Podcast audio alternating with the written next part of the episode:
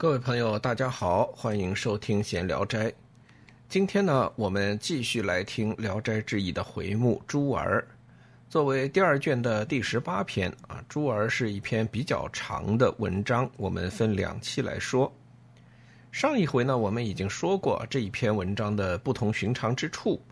叫是叫的珠儿，但是珠儿呢，文章刚开头就死了啊！这个文章一开头死了好多人啊，于是呢，呃，这个故事就变成阴不阴阳不阳啊，必须在阴阳两界之间呃穿梭。那么是谁在穿梭呢？呃，原来是一个小鬼，这个小鬼呢姓詹，他被一个恶和尚啊，呃，驱使做伥鬼。伥鬼的意思呢，就是受害者，然后呢。呃，被这个施害者控制之后，去寻求新的受害者来上钩，这种叫娼。那么这个小鬼呢，也是这样啊，因为他是以小孩造型嘛，所以虽然被害死了啊，但是这个和尚啊，用法术控制他，去吸引其他的小孩来给这个和尚呢，呃，这个杀害。那么这个小鬼呢，就永世不得超生。但是呢，这个和尚呢，后来被官府给打死了。那么这个小孩呢，等于沉冤昭雪，可以自由来去，找到了这个恩主李化家啊。那个李化家的这个儿子呢是珠儿，珠儿死了以后，呃，李化去打官司杀了那个和尚。那么这个小鬼呢，呃，就很感激李化，说要做他的儿子。本来呢，说是就是以鬼儿的身份啊出现在他们家里，呃，但是后来呢，发现哎，这珠儿的尸体还没坏。那就借用了珠儿的尸体呢，呃，给复活过来了。所以现在的这个珠儿只是呃用的这个身体，那个里面的灵魂呢，呃，是那个姓詹的小鬼。这个姓詹的小鬼呢，呃，在阴间还有一些朋友啊什么的，所以经常呢是白天在阳间玩呃，晚上呢就去阴间玩呃，去阴间玩的时候呢，也挺吓人的啊！这个身体留在家里，就像一具尸体一样，一点反应都没有。呃，但是白天呢，总是会还魂回来。好，我们接下去就从这里开始今天的节目，还是听白云出岫朗读的文言文版的《珠儿》。又二三日，谓母曰：“惠子在明中大好，嫁得楚江王小郎子，珠翠满头髻。”一出门，便十百作喝殿声。母曰：“何不一归宁？”曰：“人既死，都与骨肉无关切。倘有人细数前生，方豁然动念耳。昨托江员外，银元见子，子子呼我坐珊瑚床上，语言父母悬念。”渠都如眠睡。上一期的结尾的地方啊，这个珠儿的母亲呢就问他说：“你既然去民间，有没有看见过你的姐姐？”呃，虽然这个珠儿这小孩啊，别说这姓詹的小鬼了，就是原来那个珠儿也应该是没见过自己的姐姐啊。那个女孩死得太早了，呃，十几岁年纪呢就呃暴病夭亡，所以呢，呃，应该是他是不认识的。那么这个母亲呢，就跟他说：“你要不去探访一下啊，看看这姐姐在阴间如何。”过了两三日，这孩子回来说：“啊，对母亲说，惠子在明中大好啊，说这个我们家惠姐啊，在冥界，在这个地下过得不错，嫁了楚江王的小郎子，小郎子就是他们家的最小的儿子啊。楚江王嘛。”呃，都做王了，估计家里孩子不少。那么最小的儿子呢，娶了这个慧姐，说他呢珠翠满头髻，一出门便十百座喝殿声，这都是说他富贵荣华的意思啊。这个身上打扮不去说他，自然是这个环佩叮当，而一出门呢，呃，就有呃几十几百人前呼后拥的，这个阵仗啊，可以算是声势浩大了。母亲就问说：“那他为什么不来看看我们呢？啊，何不一归宁？归宁我们知道啊，出嫁之后回娘家看望叫归宁。那回答说，人死了，呃，就跟自己原来的亲骨肉没有了关系。假如有人去跟这个民间的鬼魂啊，啊，说他生前发生的事，也许啊，他会有一点点想起来。”昨天呢，我是托的这个江员外。这江员外，呃，前文出来过啊，就是当时这个小鬼啊做伥鬼的时候，那个妖僧有两个小孩啊，小孩的灵魂握在手里。那么另外一个小孩呢，到了民间以后就做了江员外的义子。所以呢，这个小孩说我是托了江员外去帮我联系的。银元见子啊，这个银呢就是指呃攀附的意思。那么银元呢就是呃七里拐弯的啊，就是托人找关系，那才见到了我的姐姐。子子呼我坐珊瑚床上，那么家里有钱嘛是吧？当然是这个好家具啊，叫我坐在他床上。然后呢，我就跟他讲了父母想念他的事儿。渠都如眠睡，渠又来了啊，沟渠的渠。古文里这是他第三人称的这个代词，说他呢就像睡着了一样啊，没反应。而云：子在时，喜绣并蒂莲，剪刀刺手爪，血卧灵子上。子就赐作赤水云：金母犹挂床头壁，故念不去心。子望之乎？子使妻感云。会须白郎君归省阿母，母问其妻，答言不知。这个小鬼呢，继续说：“我呢，对他讲，姐姐还活着的时候呢，喜欢绣并蒂花。哎，这个白云出岫估计又是顺嘴了啊。呃，并蒂花原文写的是花朵的花。剪刀刺手爪，血碗林子上。说你这个当时绣花的时候啊，把这个手给割破了。”然后呢，这个绣活上啊沾上了血迹，你就顺手把这片红的呢啊绣成了这个呃晚云霞啊红霞，赤云赤水云啊就是霞光的意思啊。至今母亲呢还把它挂在床头呢，顾念不去心，顾就是看，看到床头的这幅这个绣品呢，就想到了你。姐姐，你难道忘记了吗？子望之乎？子使妻感说：“这时候啊，我姐姐才觉得有一点难过了。说呢，回头呢，我去跟这个我的丈夫说一声，该回娘家看一看了。”到这里呢，这个小鬼的这个描述啊，是算是说完了。这母亲就赶紧问呐：“那他什么时候回来呀？”小孩说：“不知道，那还没说呢吗？她还没跟她丈夫商量了，所以不知道啊。”答言不知。一日为母，子行且至，仆从大烦，当多备将酒。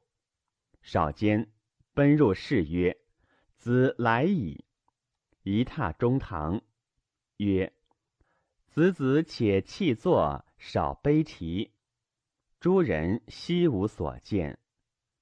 而率人焚纸泪饮于门外，反曰：“除纵暂令去矣。”又有一天啊，这孩子呢就对自己的母亲说：“哎，姐姐马上就要来了啊！他这一出门，仆人这个呃卫队啊都得很多人，赶紧多多的准备这个酒水。”过了一会儿呢，他奔到屋子里说：“姐姐来了。”一踏中堂，于是呢，这一家人就赶紧跑到这个正厅。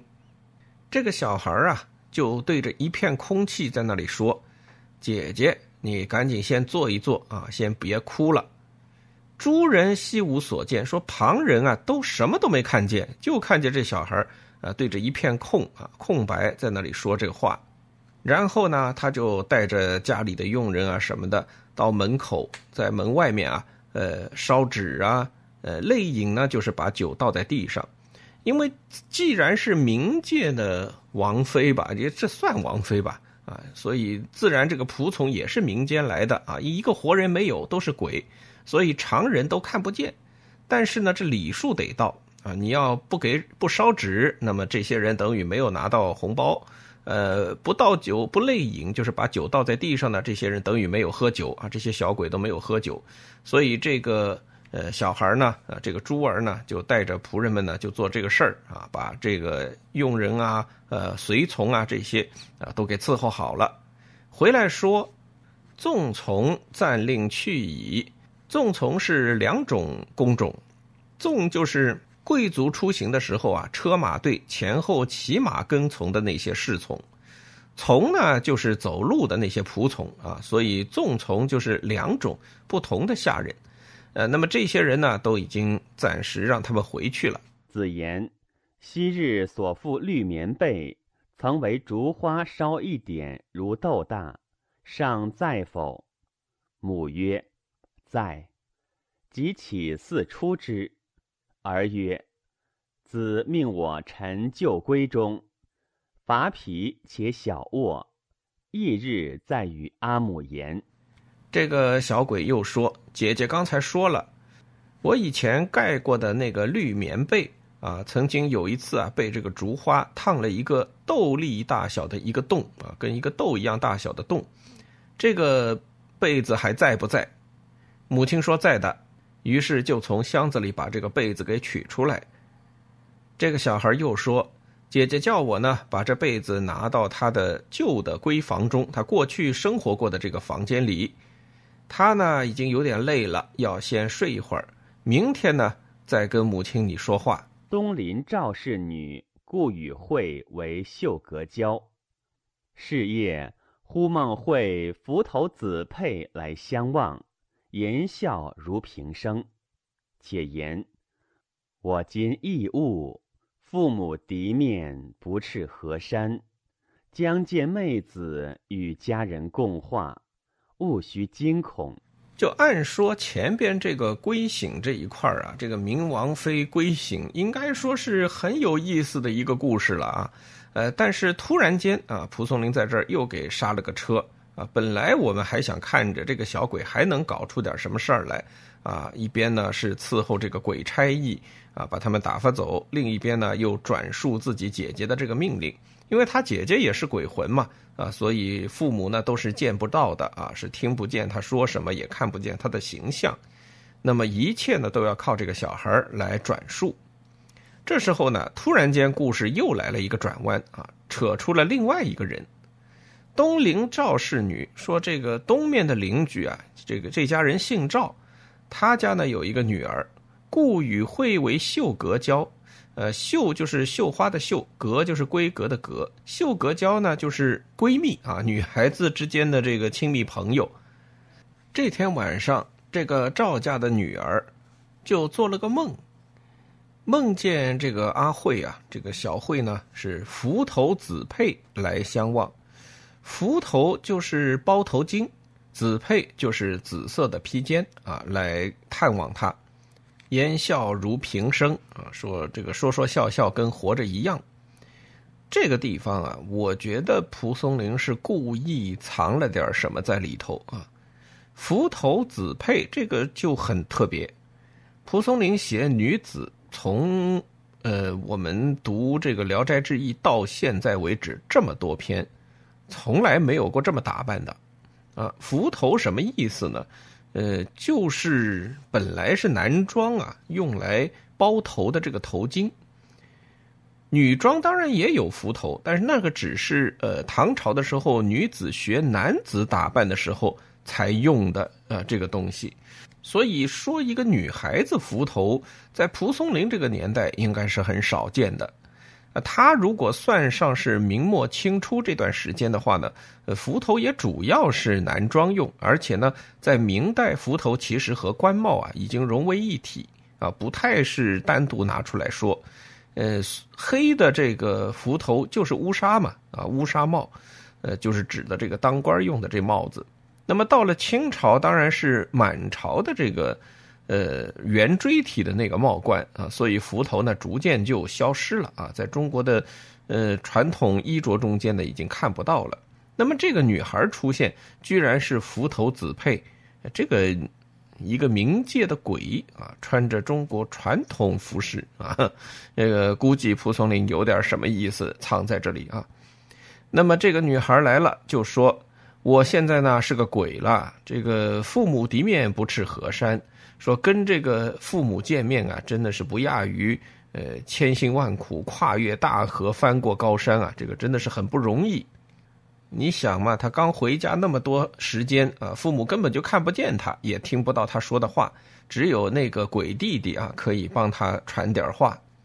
将借妹子与家人共话，勿需惊恐。说我呢，就借你的身体用一用，跟我的家人说说话，你呢不要怕。志明方与母言，忽扑地闷绝，余客时醒，向母曰：“小慧与阿姊别几年矣，顿三三白发生。”母骇曰：“儿病狂耶？”女拜别即出，母知其意，从之，直达里所，抱母哀啼。母惊不知所谓，儿曰：“而昨归，颇委顿，未皇一言，而不孝，中途弃高堂，劳父母哀念，罪何可赎？”母顿悟，乃哭。天刚亮。啊，这个赵家的女儿啊，刚准备跟自己的母亲说话，突然间就倒在地上啊，气绝了。哎呦，这个大家都很惊慌啊。哎，一会儿呢，这个女孩又醒过来了，对这个母亲说：“小慧，我啊，就是指这个李化的女儿啊，那她已经附身了啊，附在这个呃赵家小姑娘的身上了。说小慧，我与婶子您啊，已经阔别好多年了。”三三白发生，这个“三”这个字比较麻烦啊，这个繁体的，上面是那个呃繁体发的上半部分，下面是人参的这个“参”的繁体字。呃，三三呢，就是指这个头发垂下来的样子，就是说跟您阔别这么些年啊，没想到您已经白发也那么多了啊。那这个母害曰，这个母是赵家女儿的母亲啊，她呢就很害怕，说：“哎呦。”啊，女儿，你是不是生病了呀？啊，是不是发疯了？这个赵家女呢也不多说，拜别就往外走啊，拜了一拜之后就出门。这个赵家女儿的母亲觉得这个有有不正常啊，太不太不正常了，就跟在后面。一路两个人进了李家，直达李所，就是李化家，报母哀啼。这个母是李化的老婆啊，就是小慧的真实的母亲。这个李化的老婆完全不明所以啊！这隔壁家女儿怎么突然跑过来抱着我就哭呀？啊，这个女孩说：“儿昨归颇委顿，说我昨天回来的啊，很累，呃，说不出一句话。我不孝啊，中途弃高堂，就是说古人呐都说这个要呃给老人送终，所以这个任务没有做成啊，算不孝。”所以说，儿不孝，中途弃高堂，人生的一半呢，就把你们俩呢给放弃了，给抛弃了啊，没有服侍下去。呃，劳父母哀念，罪可何赎啊？那个还使你们呢，呃，劳心来怀念我，思念我，呃，这个罪呢，真的是很大，无法这个救赎。这个母亲顿悟啊，说这个李化的老婆刚明白，哦，这个原来是昨天回来的女儿。呃，于是呢，也就抱着她哭了起来。以而问曰：“闻而今贵，甚为母心。但汝栖身王家，何遂能来？”女曰：“郎君与儿极宴好，姑舅亦相抚爱，颇不畏度丑。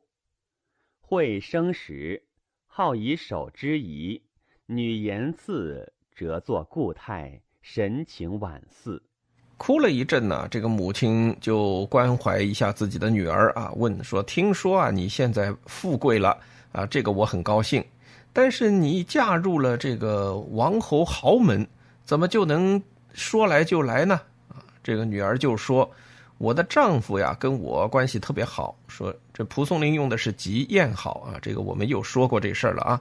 姑舅亦相抚爱。”这个我们也说过啊，姑舅就是公婆的意思啊，公婆对我呢也很不错，颇不为度丑啊，意思就是对我很好，一点呢不苛刻、不挑剔啊，不嫌弃。母女俩这个闲话呢，显然是还没说完，但是呢，蒲松龄呢也不往下写了，因为多写也没意思啊，这不是他写文章的这个特点，多一个字他都不愿意用啊，更何况这种老婆家常的事儿啊，他也不太愿意多写。他马上写的一个事情是什么呢？说，呃，这个小慧啊，活着的时候呢，喜欢用一只手撑着自己的下巴颏啊，喜欢撑着脸说话。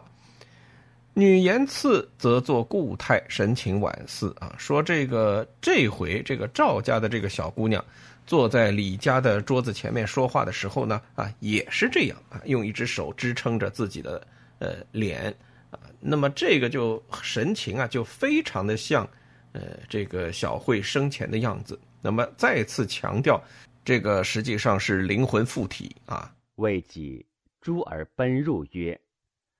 接子者至矣，女乃起，拜别泣下，曰：“儿去矣。”言讫，复薄，遗时乃苏。未几不一会儿啊，珠儿呢就跑进来了，说：“有人来接姐姐了啊！”那么显然是归宁的日期要到了啊，仆人都来了。这时候呢，女孩站起身，拜别泣下。啊，就是告别，然后说“我走了”，说完呢，又倒在地上。过了一会儿呢，才醒来。那我们知道，这个就是灵魂走了，是吧？再醒来的时候，应该就是这个赵氏的女儿了。后数月，李病具，医药往效，儿曰：“旦夕恐不救也。”二鬼坐床头，一指铁杖子，一碗苎麻绳，长四五尺许。而昼夜哀之不去，母哭，乃被衣亲。既暮，而驱入曰：“杂人妇，且必去。”子夫来是阿翁。又过了几个月，啊，这个李化呢，突然生重病了，医药往效，请了医生来给药，也没什么用。这个儿曰：“珠儿就说啊，旦夕恐不救也。”说。早晚估计就要死了，怎么回事呢？呃，因为这个床头啊坐着两个鬼，一个呢拿着铁杖子，一个拿着苎麻绳，绳子还很长，有四五尺长。呃，我呢，呃，白天黑夜的哀求他们，但是他们不肯走。那显然这个是黑白无常之类的啊，就是来捉这个灵魂了，要把这灵魂捉到民间去。母亲就是这个李化的老婆呢，就哭了，开始准备衣服啊什么的啊，准备后事。到了晚上呢，珠儿又来了，说：“杂人妇且必去，子夫来侍阿翁啊。”说这个闲杂人等啊，尤其女人，赶紧都回避啊。这个我姐夫要来看我这个爸爸了。俄请鼓掌而笑，母问之，曰：“我笑二鬼。”闻子夫来，惧逆床下如龟鳖。又少时，望空到寒暄，问子起居。继而拍手曰：“二鬼奴哀之不去，至此大快。”乃出至门外，却回曰：“子夫去矣。”二鬼被锁马秧上，阿父当即无恙。子夫言：“归白大王为父母其百年寿也。”一家俱喜。至夜并良矣，数日寻差。过了一会儿呢，这个珠儿就拍着手笑了起来。呃，他妈呢就问他说：“你笑什么呀？”他说：“我笑两个鬼，一听说姐夫要来呢，都躲在床下，像这个王八一样啊，是这个如龟鳖，对吧？像王八一样。”幼少时望空道寒暄，问子起居。呃，那么当然了，这个他的这个姐夫也是鬼嘛，是吧？虽然是个呃楚江王的这个小公子，那么楚江王本来也是冥界之王嘛。呃，当然这个小公子也是冥界之人，因此呢，在旁人的眼里看来啊，这个珠儿就是对着一片空白在那里道寒暄啊，就是问候。然后呢，也问说：“哎呀，我我姐在你家好不好啊？啊，她这个吃的好吗？睡得好吗？啊，就是问子起居。”继而拍手曰：“啊，说过了一会儿，他又拍着手说：‘二鬼奴哀之不去，至此大快。’说当初啊，我求这两个鬼奴才，他们呢不肯走，现在真是大快人心了。过了一会儿呢，他就跑到门外去了。”一会儿又回来啊，说我姐夫已经走了，两个鬼啊，呃，被锁在了马鞍子上给带走了。老爸呢，应该没有什么问题了。姐夫临走时还说啊，回去呢跟大王说，大王就是大明王了啊，直接跟明王爷说，给父母呢增百年寿啊，就是让这个老父老母啊都能健康长寿。一家人当然都很高兴了。到了晚上，哎，这个李化的病啊就好了。再过了几天呢，就逐渐的痊愈了。言师教而读，而甚会。十八入义祥。犹能言民间事，见里中病者，则指鬼祟所在，以火弱之，往往得抽。后暴病，体肤青紫，自言鬼神则我战路，由是不复言。这个小鬼当了李化的孩子之后呢，主要是完成了两件事，一件呢是帮他们跟这个。小慧啊，就是他们家的前面就夭折的这个十几岁的姑娘呢，呃，联系上了。那么这个女孩呢，也回来归省。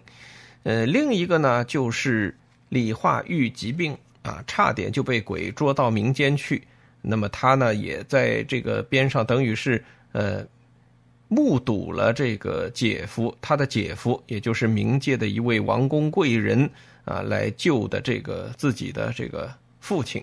那么这两件事呢，是他做的主要的事。接下去呢，这个故事就要收尾了。那么回过头来说一些日常的这个事儿。言师教儿读，那么请了师傅来教这个孩子读书。这孩子很聪明啊，本来就说这个姓詹的小鬼啊，本来就聪明伶俐啊。那么当然有师傅指点，自然是学得很好。十八入义祥，就进了这个县学。犹能言民间事，就到了那么大，他还是能说民间的事情。见李中病者，李中我们说过啊，就是邻居，就周围地区如果有人生病啊，他能够指出，哎哪儿有鬼祟。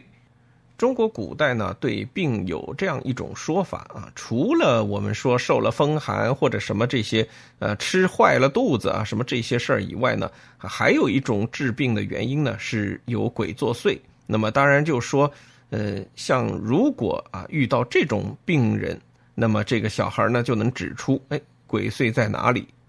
以火若之啊，就是那么当然鬼在这儿作怪的话呢，啊就用火烤一烤这个地方啊，那么这个病人呢就会好。那鬼受不了火烤嘛，啊自然就不再作祟，不作祟呢病就好了。后来有一次啊，这个小孩自己生病了。体肤青紫，说他的这个身体啊，完全就发青发紫，很可怕一种毛病，啊，他说是鬼神择我占露，绽放的绽啊，露水的露，占露什么意思呢？就是泄露天机啊，啊，这小孩因为说民间的事儿说的太口无遮拦了。呃，从整篇文章里面，我们就看得出来，他不停的在说自己去民间见了谁啊，冥界的谁怎么说怎么做啊，这些事儿呢，其实啊，阴阳两界是不能这么串的啊，他这么一串呢，当然就泄露天机了，说鬼神是在责罚我啊，这个泄露天机呢，从此呢，他再也不说民间的事了。这个呢，就是朱儿这篇文章啊，这是《聊斋志异》里面一个比较长的文章。我们目前现行的印刷版呢，是根据《聊斋志异》的手稿啊，蒲松龄的手稿整理的这篇文章。呃，我个人认为啊，这篇文章写的还是很有呃新意啊，应该说，呃，蒲松龄呢，因为这一整本《聊斋志异》其实要写很多呃鬼神的故事，那么自然少不了民间的事儿。这篇文章呢，可以说集中的展现了民间的一些，呃，这个风俗习惯吧，或者说他给民间设定的这个风俗习惯。此前呢，只是通过像这个，呃，有几次有这个人被误捉到民间啊，转了几圈，啊，然后呢，还有就是这个到了民间没有喝孟婆汤的啊，这么转了几圈啊，基本上都是这种情况下说一说民间的一些点滴。那么在这一篇文章里呢，呃，通过这个姓詹的这个小鬼啊，他的所作所为啊，也已展现了很多啊蒲松龄笔下的冥界的这种特殊的呃人情世故呃，当然看起来好像跟现实世界没有什么太大区别啊。当然了，呃，蒲松龄写《聊斋》的主要目的就是要写一个呃跟现现实世界没有太大区别的这么一个呃这个荒诞不经的故事啊，让大家在读这种呃鬼神故事之余，再回过头来想一想现实世界。呃，除了这个以外呢，整篇故事里面还有一个比较大的特点，就是蒲松龄啊，明显是写这些人物的性格写的非常的呃生动啊，还是一如既往的生动啊，哪怕是这个李化啊，他的这种塑封式的这种呃抠门啊，这个也是非常的多啊，多次出现。那么那个和尚那个妖僧啊，也是写的很活。甚至是那个县官啊，那个县官其实戏份都不多，但是那个县官的所作所为啊，这个呃说打就打，干脆把这个和尚打死在堂上啊，这种呃痛快淋漓的这种脾气，呃也是写的非常的有趣啊，就这么几个人物呃放在一起都很有很有意思。另外呢，关于李化的这两个孩子，大家也要注意一下啊，因为这两个孩子的命运呢特别的呃悲惨啊，但是呢，他们也有呃后面的这个呃变化啊。应该说，这两个孩子一开始蒲松龄上手就写这个女孩妖王，呃，其实很多人会觉得奇怪，哎，这个女孩跟这个珠儿没有实际关系啊啊，她死了以后。呃，李化才纳的妾生的珠儿，那为什么还要前面费劲儿说那个女孩呢？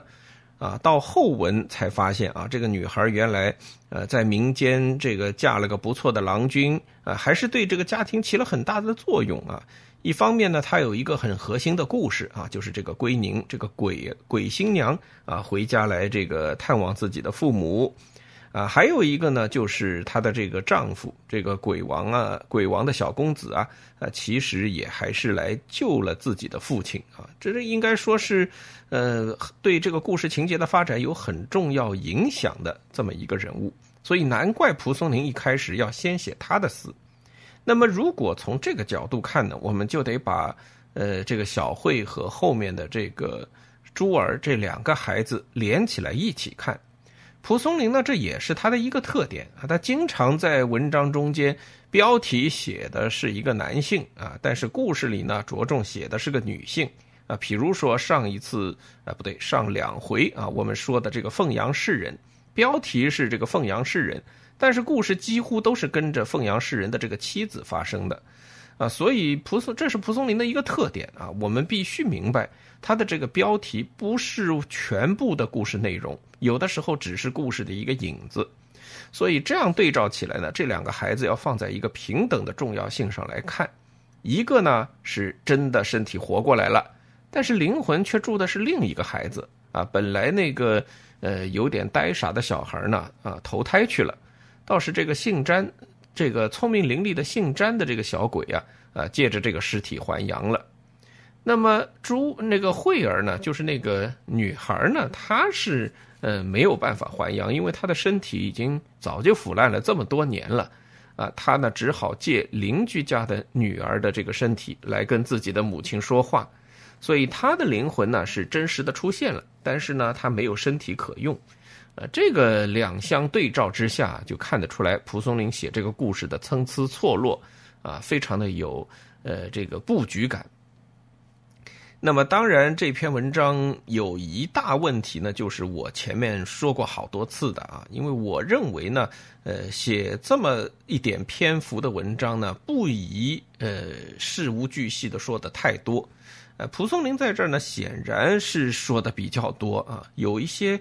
枝节问题他也没有放过啊，那么当然这些做法呢，让这个故事显得比较真实，人物比较生动，呃，但也因此呢，让这个故事的核心目的啊，就是它的主旨呢，呃，变得模糊不清。而且这么长的一篇文章，居然都没有写意史誓约啊，只能说，呃，蒲松龄可能自己都没想好这篇故事他到底要说什么。呃，总之啊，这个。看上去啊，珠儿这篇文章虽然长，但更像是一篇还没有打磨完成的这样一个作品。有点像一块宝石啊，还是原生状态，没有经过这个加工处理。好，那么朱儿这篇呢，我们就先听到这儿。呃，今天的节目呢，也就到这里结束了。下一期节目呢，我们把接下去的几个短片和微片呢集合在一起啊，争取一次多听几个，因为接下去又有好几个长篇，而且有非常精彩的故事。今天节目呢就到这里，欢迎您三连我的节目，我们下期节目再见。